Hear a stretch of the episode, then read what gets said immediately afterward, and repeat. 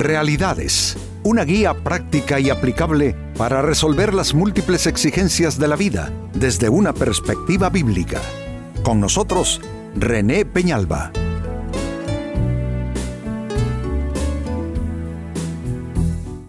Amigos de Realidades, sean todos bienvenidos. Para esta ocasión nuestro tema, ¿estás culpando a Dios?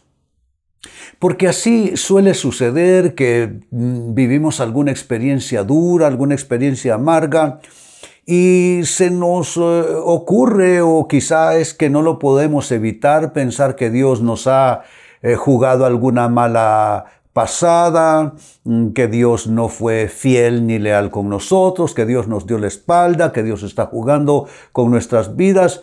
Y entonces terminamos haciendo esto, culpar a Dios por cosas que suceden en nuestras vidas. Pero lo cierto, amigos, es que de lo que sucede en nuestras vidas, mucho de ello eh, es eh, más bien producto de nuestra gestión de vida, cómo nosotros tomamos decisiones, eh, asociaciones de vida que hacemos que resultaron totalmente un desastre. En fin, somos nosotros los, gestores y los autores de muchas cosas tristes que nos acontecen.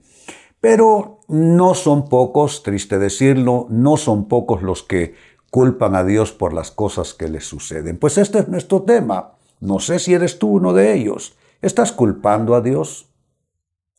En el libro de Proverbios en la Biblia capítulo 19 y verso 13 lee, La gente arruina su vida por su propia necedad. Más claro no puede estar. La gente arruina su vida por su propia necedad y después se enoja con el Señor. Está describiendo una típica conducta humana.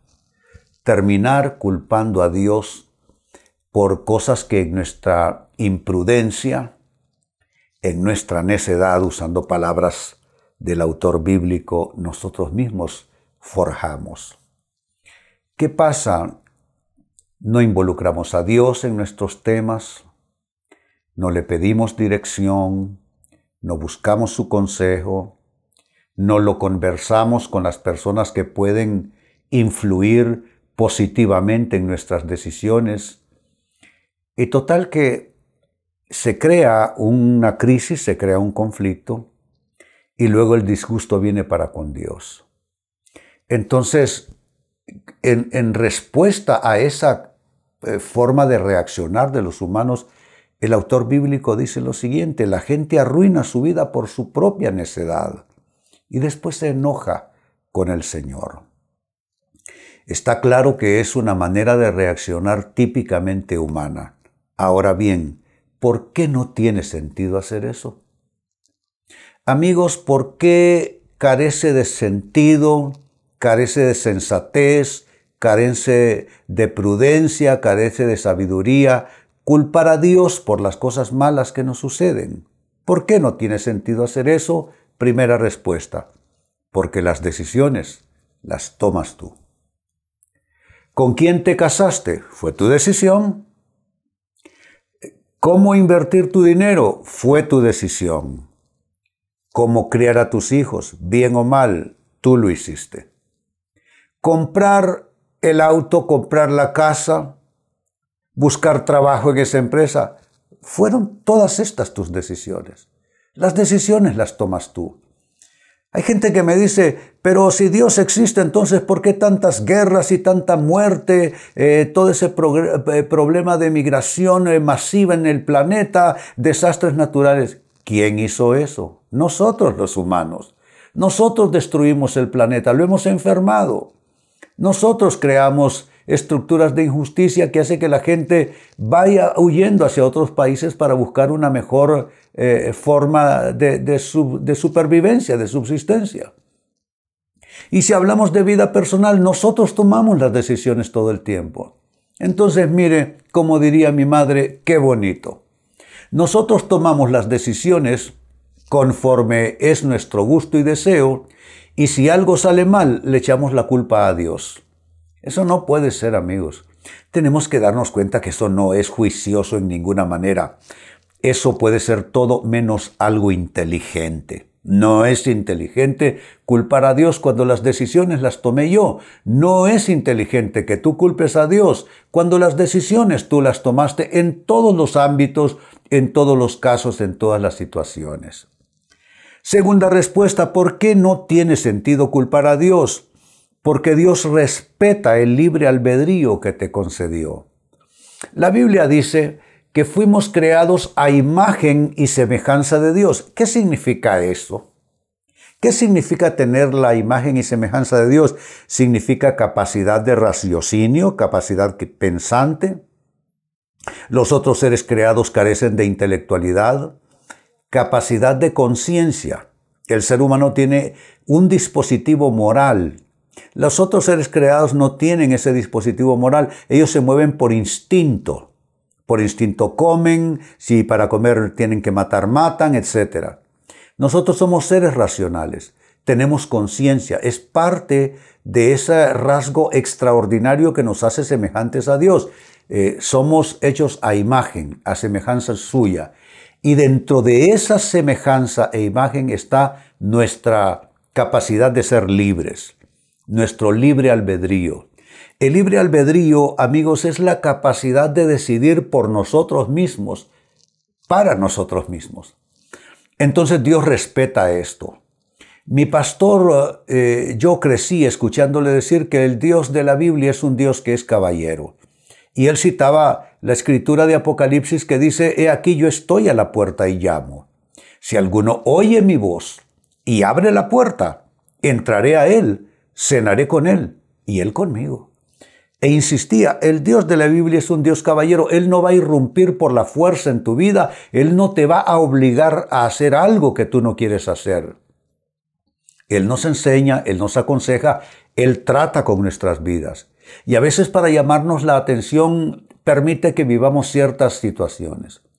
Pero lo cierto es que el libre albedrío es una concesión que Dios mantiene. Tenemos nosotros la facultad de exaltar a Dios, adorarlo y reconocerlo en nuestras vidas, o maldecir a Dios. Ahí está. ¿Por qué cree que hay tanto desastre a nivel de sociedad mundial? El mal uso del libre albedrío. Hay de todo. Hay verdaderas, ¿cómo puedo decirles? Cosas que el ser humano ha hecho, cosas que hoy son ley, que son parte de la vida humana que son verdaderos atentados a Dios y son un uso de libre albedrío que son una verdadera vergüenza para el ser humano de cara al Dios que lo ha creado y lo creó con propósitos específicos. Entonces, te das cuenta, amigo, te das cuenta, amiga, no tiene sentido culpar a Dios porque Dios respeta el libre albedrío que te ha concedido. Tú haces y deshaces, tú formas o deformas, Tú construyes o destruyes, tú sanas o enfermas. Es tu libre albedrío todo el tiempo. Tercera respuesta, ¿por qué no tiene sentido culpar a Dios por lo malo que pasa? Porque no lo, no lo consultaste en tu error cometido. ¿Dónde está tu peor equivocación de vida? ¿Dónde está tu hierro más grande? ¿Dónde está tu pecado mayor? No consultaste a Dios. Él dice en su palabra, sobre ti fijaré mis ojos, te guiaré y te mostrará el camino por el que debes andar. Y luego añade, pero no seas como el mulo, que tiene que ser sujetado por la fuerza y, ponerle cabestro y freno, porque si no, no logras acercarte a Él. Es Dios hablando en su palabra. Está diciendo que Él quiere aconsejarnos, Él quiere guiarnos, Él quiere confirmar cada paso que nos da, que damos. Él quiere decirnos, dónde no poner el pie, pero somos como el mulo. Entonces, vamos simplemente por donde nuestro gusto quiere. Y no le consultaste, piensa en tu peor error, no le consultaste a Dios. Y si le consultaste y Él te mostró, no le hiciste caso. ¿Cuántas veces Dios le muestra a una persona que no se mete en ese negocio? Que no se meta con esa persona que no tome esa decisión, que no vaya a ese lugar. Y no se le hace caso a Dios. Entonces terminamos, como suelo decir aquí en realidad, es recogiendo pedazos. recogiendo pedazos por no haber consultado a Dios en una decisión o en una acción que resultó en un error cometido de gravísimas proporciones y consecuencias. En cuarto lugar, como respuesta, ¿por qué no tiene sentido culpar a Dios? No tiene sentido hacerlo porque Él diseña, porque el Dios de la Biblia es un Dios de diseños y de propósitos. Dios diseña, pero el constructor eres tú. Tú estás construyendo y Pablo lo advirtió, dijo que uno puede construir con, eh, con, con heno, con hojarasca, con piedras preciosas, eh, eh, en fin, él describe distintos tipos de fragilidad en los materiales para construir nuestras vidas y él advirtió que será sometida a prueba nuestra construcción. Entonces el que construye eres tú, el que construyo soy yo. ¿Con qué construimos? Puede ser una gran pregunta. Si estamos construyendo con heno y con hojarasca, o estamos construyendo en piedra la edificación de nuestras vidas. También qué clase de fundamento usamos. Jesucristo advirtió de un hombre que construyó su casa en la arena y vinieron ríos y soplaron vientos y dieron con ímpetu con aquella casa y cayó y fue grande su ruina porque estaba fundada esa casa en la arena. Esa es otra buena pregunta para hacernos. ¿Qué clase de fundamento es el mío? En las decisiones que tomo, en la vida que estoy construyendo alrededor de mi persona. Te das cuenta, Dios diseña, pero el constructor eres tú. El constructor soy yo. Volvamos al texto bíblico de inicio, libro de Proverbios capítulo 19 y versículo 3. La gente arruina su vida por su propia necedad. Y después porque hay un después. Hay un después que trae las consecuencias de cada una de nuestras decisiones, cada uno de nuestros actos, cada una de nuestras actitudes adoptadas. Después se enoja con el Señor. Totalmente injusto y totalmente erróneo. Disgustarse con Dios cuando el que arruinó las cosas fue el ser humano mismo. Pues con esta escritura eh, como base nos hicimos una pregunta, yo diría interesante, ¿por qué no tiene sentido hacer lo que aquí se dice, enojarse con Dios, culpar a Dios por lo malo que nos acontece? Y no tiene sentido por las siguientes razones que resumo en este minuto. Uno, porque las decisiones las tomas tú todo el tiempo. Número dos, porque Dios respeta el libre albedrío que Él te concedió. Pero en un mal uso de ese libre albedrío, terminamos destruyendo en lugar de construir. Número tres, porque no consultaste a Dios en ese error o errores que has ido cometiendo, entonces no tienes por qué enojarte con Él. Y número cuatro, porque Dios diseña, pero el constructor todo el tiempo eres tú. Por esas razones no vale la pena, no tiene ningún sentido culpar a Dios por las cosas malas que nosotros mismos provocamos a lo largo de nuestra vida, a lo largo de nuestra historia.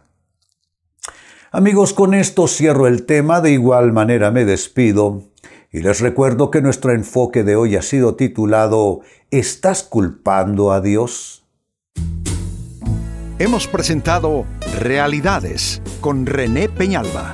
Puede escuchar y descargar este u otro programa en renépenalba.net.